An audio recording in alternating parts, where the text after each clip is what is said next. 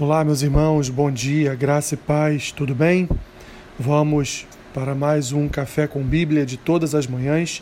Hoje, dia 19 de dezembro, faremos a leitura e uma breve reflexão no texto que se encontra no profeta Ezequiel, capítulo 36, versículo 27, que diz assim: Porei dentro de vós o meu espírito, e farei que andeis nos meus estatutos, guardeis os meus juízos e os observeis.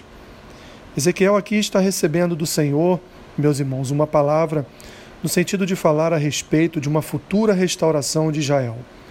Quando Israel sairia, portanto, do cativeiro, a nação seria restaurada no seu, no seu território, na sua terra. E ali então, como diz aqui mesmo o próprio texto, nunca mais eles viriam a idolatrar Nunca mais eles viriam a substituir Deus por qualquer ídolo do paganismo ou de qualquer outra religião. Assim, meus irmãos, nós estamos diante de uma profecia não só a respeito de uma restauração futura do povo de Deus, mas também de uma restauração entre todas as nações, uma restauração é, de vários e vários países, como ele mesmo diz no versículo 24: Tomar-vos-ei de entre as nações, e vos congregarei de todos os países, e vos trarei para a vossa terra.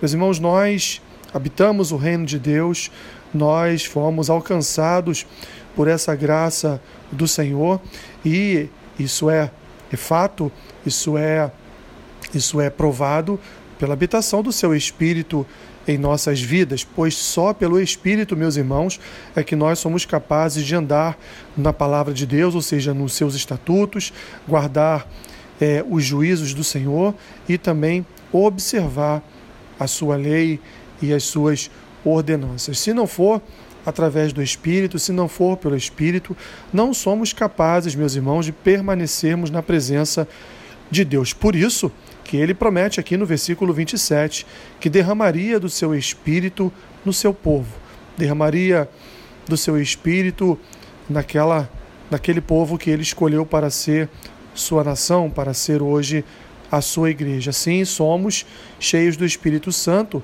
pois o Espírito Santo faz de nós sua habitação, sua casa, e é ele que nos guia a crer no Senhor Jesus como Senhor e Salvador, é ele que nos guia a crer que a palavra de Deus é a palavra de Deus, que nos revela toda a verdade e nos dá a direção da nossa caminhada diária. Só Ele, portanto, só Ele, o Espírito de Deus que habita em nós, nos faz, meus irmãos, observar os estatutos e os juízos de Deus e andar na Sua lei, andar conforme a Sua palavra. Sem o Seu Espírito, não seríamos capazes, sem o Seu Espírito, não poderíamos, meus irmãos, não poderíamos sequer pronunciar o nome de Jesus Cristo. Assim, somos gratos a Deus, gratos porque pelo seu Espírito fomos regenerados, transformados, convertidos e é Ele quem guia os nossos passos todos os dias. Senhor, obrigado.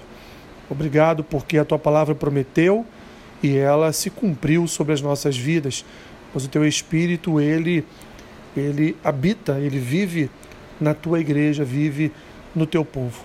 O teu Espírito continue realizando a tua obra de salvação, continue, Senhor, transformando a vida de homens e mulheres, convertendo, regenerando, dando uma nova direção, portanto, a vidas que se encontram ainda perdidas e longe da tua presença. Abençoe o dia do meu irmão, da minha irmã, seja com eles, Senhor, em tudo aquilo que eles vierem a necessitar. Guia seus passos, ilumina os seus caminhos, se com eles, em nome de Jesus.